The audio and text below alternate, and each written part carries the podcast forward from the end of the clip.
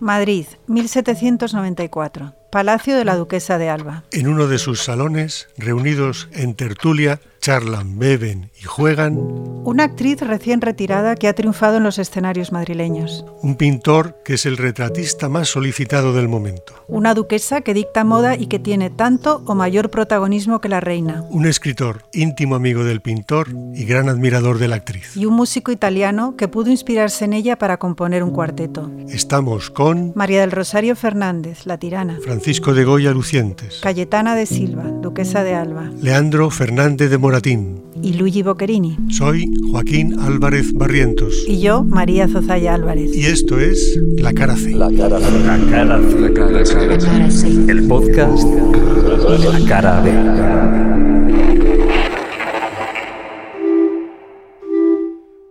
¿Y qué sucede en este año 1794 en el Teatro de Madrid? La tirana, la gran actriz, se acaba de retirar ha estado enferma, ha tenido muchísimo éxito. Leandro Fernández de Moratín hace un par de años que ha estrenado la comedia nueva o El Café, una obra que quiere renovar el teatro de la, de la época. Nos encontramos con un avance importante del magismo, algo que interesó mucho a Goya. Nos encontramos con un Madrid que está siendo reformado, con nuevos edificios, nuevos palacios, un urbanismo nuevo. Nos encontramos en una ciudad que está cambiando. Y todo esto se refleja también en el público del teatro, se refleja en los actores, se refleja en los autores que escriben para el teatro y desde luego se refleja también en la pintura que se está haciendo. Es el Madrid que comenzó a reformarse con Carlos III bajo el influjo del espíritu de la Ilustración y que buscaba transformar y modernizar el país. Dentro de este programa reformista, el teatro y los cómicos, como se llamaba entonces a los actores, jugaron un destacado papel como medio propagandístico y por su capacidad educativa.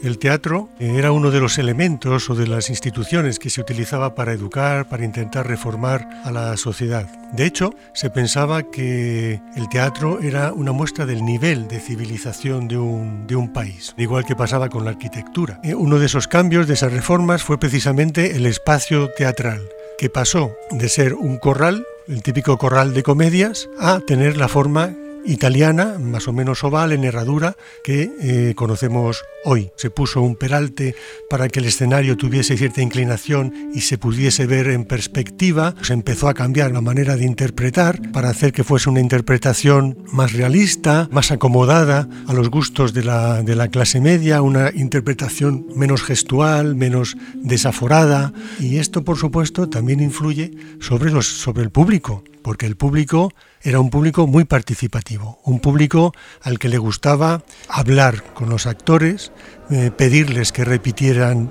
un monólogo si les había gustado, o una canción, o una tonadilla. Y todo esto se quiere ir neutralizando. Se quiere que tener a un público más pasivo, un público que reaccione solo al final de, de la obra aplaudiendo o no, y que sus emociones no las, no las manifieste de esta manera tan antiguo régimen. Y esto también se ve como una manera de estar o no estar civilizado. Es decir, no estarían civilizados quienes palmoteaban, quienes gritaban al actor, y sí estarían civilizados los que guardaban un respetuoso silencio ante los actores. Precisamente una de las actrices que mejor supo aunar esos dos modelos de interpretar fue María del Rosario Fernández, la tirana. Ella supo coger lo mejor de cada uno de los modos de declamación, del que se llamaba la española, heredado del siglo de oro, mucho más fogoso, más exagerado, más dramático, y el modelo de declamación que se podría decir a la francesa, mucho más contenido.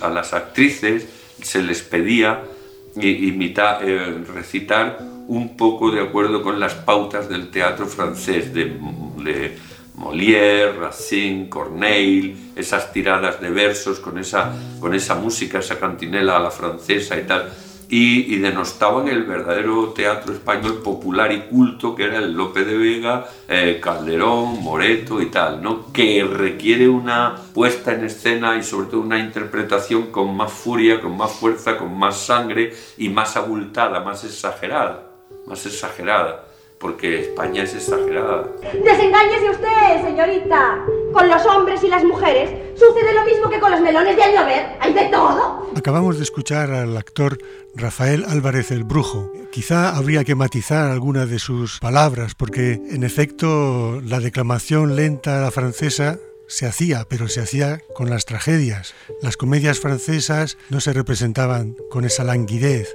La declamación a la francesa lenta era para las tragedias, no para las comedias. Las comedias de Molière se representaban con la misma rapidez que con cualquier otra comedia. De hecho, tiene una influencia enorme de la comedia italiana, la comedia del arte, y eso es eh, puro movimiento, pura actividad. Qué bien dicho estáis. Mm. He ahí la más bella frase que he oído en mi vida. Hay que comer para comer. ¿Cómo? Y no comer para dormir. No. No, no comer, como, como habías dicho. Estás escuchando. La cara C. La cara C. La tirana había aprendido ese modo de declamación más a la francesa en la escuela sevillana de Pablo de Olavide, ya había nacido en Sevilla, y después llegó a Madrid, bueno, a los reales sitios. Allí siguió interpretando un poco, aprendiendo ese modo a la francesa, que era lo que estaba de moda en la corte, entre los ilustrados. Y en 1780 llegó a Madrid para incorporarse a la compañía de Juan Ponce, como sobresalienta. Sobresalienta. Entre comediantes y toreros, dícese de la persona destinada a suplir la falta o ausencia de otra, es decir, sustituta. Cuando llega a Madrid, enseguida entra a formar parte del círculo de la duquesa de Alba. Entonces los cómicos comenzaban a tener un nuevo estatus social, mucho más reconocido, algunos de ellos. Entonces pues estaba de moda que los duques como la duquesa de Alba o la duquesa de Osuna se rodearan de un círculo en el que estaban actores, actrices, toreros, dramaturgos. La tirana pertenecía al de la duquesa de Alba, de hecho se dice que la duquesa le tuvo que prestar joyas y vestuario porque entonces los actores y actrices tenían que utilizar sus propios vestidos para actuar y a cambio probablemente la tirana le dio clases de declamación a la duquesa para que luego en las tertulias que se celebraban en sus palacios, en sus salones, pudiera actuar que era algo que estaba muy de moda, hacer como pequeñas representaciones privadas en los palacios. El sobrenombre de la tirana se debe al tipo de papeles que hacía su marido, Francisco Castellanos, apodado el tirano del que se divorció a los 13 años de estar casados. El divorcio entre actores era relativamente frecuente porque a menudo llevaban unas vidas cuestionables desde el punto de vista moral. Era frecuente que tuviesen apasionados. Apasionado. Grupi dieciochesco o fan fatal de época que dedicaba su tiempo a perseguir actrices. Las actrices eh, tenían por lo general un importante número de aficionados, más bien molestos, molestos porque las acompañaban por la ciudad cuando se desplazaban en sus sillas de mano y también en ocasiones pues eh, iban a sus casas, a las casas de estas actrices y ellas tenían que agasajarlos, tenían que darles algo de comer, algo de beber, porque si no lo hacían muy posiblemente podían estropearles el estreno o la función que tenían al día siguiente. Y, luego cuando ella llegaba, llegó a Madrid, el público la quería, el público la aplaudía y era un ídolo como las tornadilleras ahora. Uno de estos apasionados, por cierto, era Francisco de Goya, quizá de una manera más moderada, pero sin duda era un auténtico fan de la tirana. Francisco de Goya en estos años, en la década de los 90, vive en Madrid, en la calle Desengaño, con su mujer y su hijo, ya tiene, es pintor de cámara, después de llevar 15 años trabajando en la corte, es profesor de la Academia de Bellas Artes, subdirector de pintura y sobre todo es el retratista más codiciado y más deseado entre la aristocracia y la nueva burguesía ilustrada, tanto por su dominio técnico como por, sobre todo, el absoluto dominio que tenía para reflejar la personalidad del retratado. Una de sus mejores clientas era la duquesa de Alba, en cuyo salón estábamos, si recordáis. Efectivamente, era una de sus más importantes mecenas, además de amiga. En sus salones reunía a lo más granado de la farándula de la época, digamos, intelectuales y artistas, como Moratín o La Tirana. A todos ellos retrató Goya en unos años en los que la sordera, que le había provocado una grave enfermedad, le llevó a comenzar a trabajar de forma paralela que hacía todos estos retratos y encargos oficiales en una obra mucho más personal en la que hace una crítica muy feroz de la sociedad de su época, en la que utiliza lo particular para denunciar lo universal. Hablamos de los caprichos. Hablamos de los caprichos, en efecto, porque capricho, además de un tipo de arte, un tipo de cuadro, era también un tipo de jardines, un tipo de palacio, como aquí tenían la condesa de, o la duquesa de Osuna tenía su capricho, y en estos lugares eh, donde se reunían tenían sus tertulias, en las que algunas veces representaban obras, eh, Ramón de la Cruz, la duquesa de Alba, la duquesa de Osuna, todos ellos lo hacían, se dedicaban también al cortejo, que es una de las instituciones, entre comillas, más escandalosas de la época, consistían en definitiva en dar la razón a Oscar Wilde, Oscar Wilde cuando decía que el matrimonio se llevaba mejor entre tres, esto era el cortejo. El señor que me ha ofrecido el brazo después de la cena me ha estado hablando todo el tiempo de su mujer. ¡Oh, qué aburrido! Aburridísimo. He empezado a limpiar, no sé si veis en el, en el bote los algodones, los hisopos que, que utilizamos y, y, se ven los restos de, de suciedad, de, de polvo, mmm, cierta capa de, de, grasa ambiente, de la polución, etcétera. Y luego, pues esos toques amarillentos que, que hay por ahí eh, suelen ser de, de grasa y de, y de nicotina porque evidentemente es un cuadro que ha estado en salones privados de diferentes propietarios y bueno, pues en aquella época se, se, fumaba. Acabamos de escuchar a Lourdes Rico, restauradora. Lourdes está restaurando el retrato que realizó Goya de la Tirana en 1794. Se trata de un retrato de tres cuartos, más íntimo y menos aparatoso que los retratos oficiales de encargo que hacía Goya, y así era como retrataba a sus amigos y un óleo en el que se percibe claramente cómo Goya tiene un dominio absoluto de la técnica. Decimos que Goya es un pintor moderno porque sabe captar muy bien la personalidad del retratado, porque empieza a prescindir de los fondos, las alusiones a la realidad que sustituye por fondos neutros, pero también Goya era un profundo conocedor de la tradición de la pintura europea.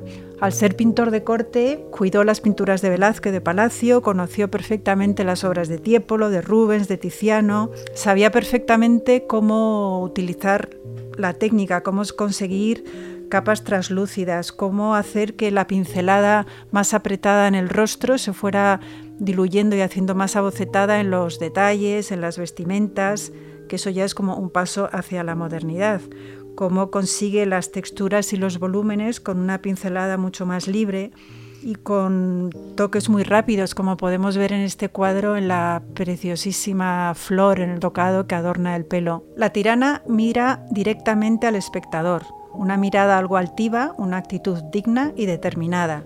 Refleja a una mujer fuerte, segura de sí misma, luchadora, ambiciosa, libre e independiente. La tirana es también el título que Boccherini dio a uno de sus cuartetos y que suena así.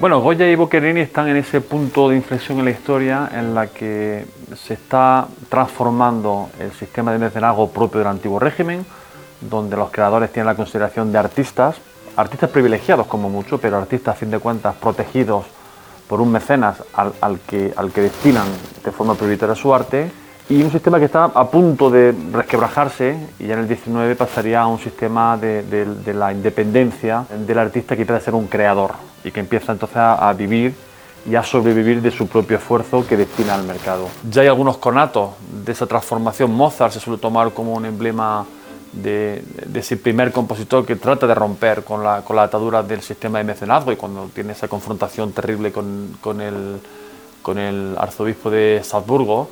Pero en esencia, eh, Boccherini y Goya están todavía, operan bajo ese prisma aunque en ambos casos, en particular Boccherini, ya empiezan también a aprovecharse de las ventajas del mercado, de ese proceso eh, de, de, transformación revolucionaria que tiene también lugar en el ámbito de la cultura a finales del siglo XVIII. Estamos escuchando al musicólogo Miguel Ángel Marín. Claro, los géneros cuarteto en el ámbito de la música tienen un, un paralelismo muy, muy, evidente en su función, en su concepción con, el, con la pintura, el género de la pintura en el ámbito eh, de la historia del arte, en la medida en que ambos, el cuarteto y el retrato, están destinados a un mecenas para un consumo privado, eh, solo accesible para un grupo muy pequeño de, círculo cercano del, del mecenas, bien sea un rey, bien sea un aristócrata o bien miembro de la alta burguesía. Y esto nos comentaba el cuarteto Quiroga, a quienes estáis escuchando, sobre este mismo tema. Hombre, no había, no había, ¿cómo se dice?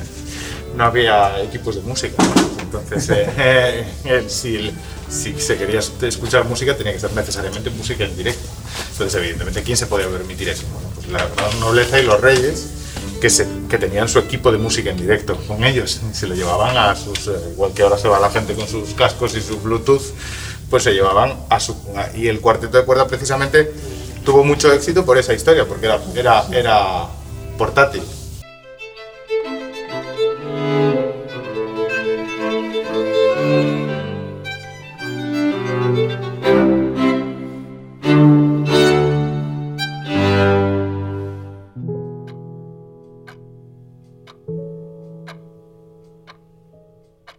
Volvemos al salón en el que comenzamos esta historia, donde ahora toca un equipo de música portátil de la época, es decir, un cuarteto. La tirana ya enferma morirá en 1803, un año después de la repentina muerte de la duquesa de Alba. Los acontecimientos políticos provocaron que Goya y muchos de sus amigos, como Leandro Fernández de Moratín, acaben su vida en Francia. El esfuerzo de actores como La Tirana e Isidoro Máiquez y de artistas revolucionarios como Francisco de Goya no fue en balde. A su trabajo y al que otros reformistas llevaron a cabo, debemos mucho de lo que somos hoy. Nuestro lenguaje político, nuestro lenguaje emocional, nuevas formas de relación entre hombres y mujeres. Una nueva civilización comenzaba. Hasta aquí este episodio de La Cara C. Hasta la próxima. La Cara C, el podcast que complementa, enriquece y da contexto a los capítulos de la serie de videoensayos La Cara B, que puedes ver en canal.march.es. Cara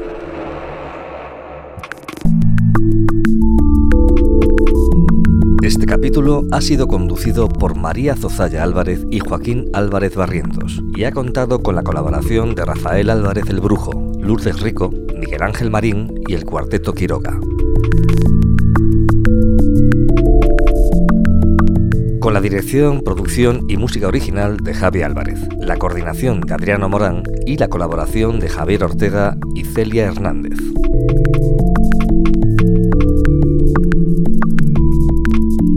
En este episodio también ha sonado el cuarteto Quiroga, interpretando el cuarteto Opus 44 número 4 La Tirana, de Luigi Boccherini.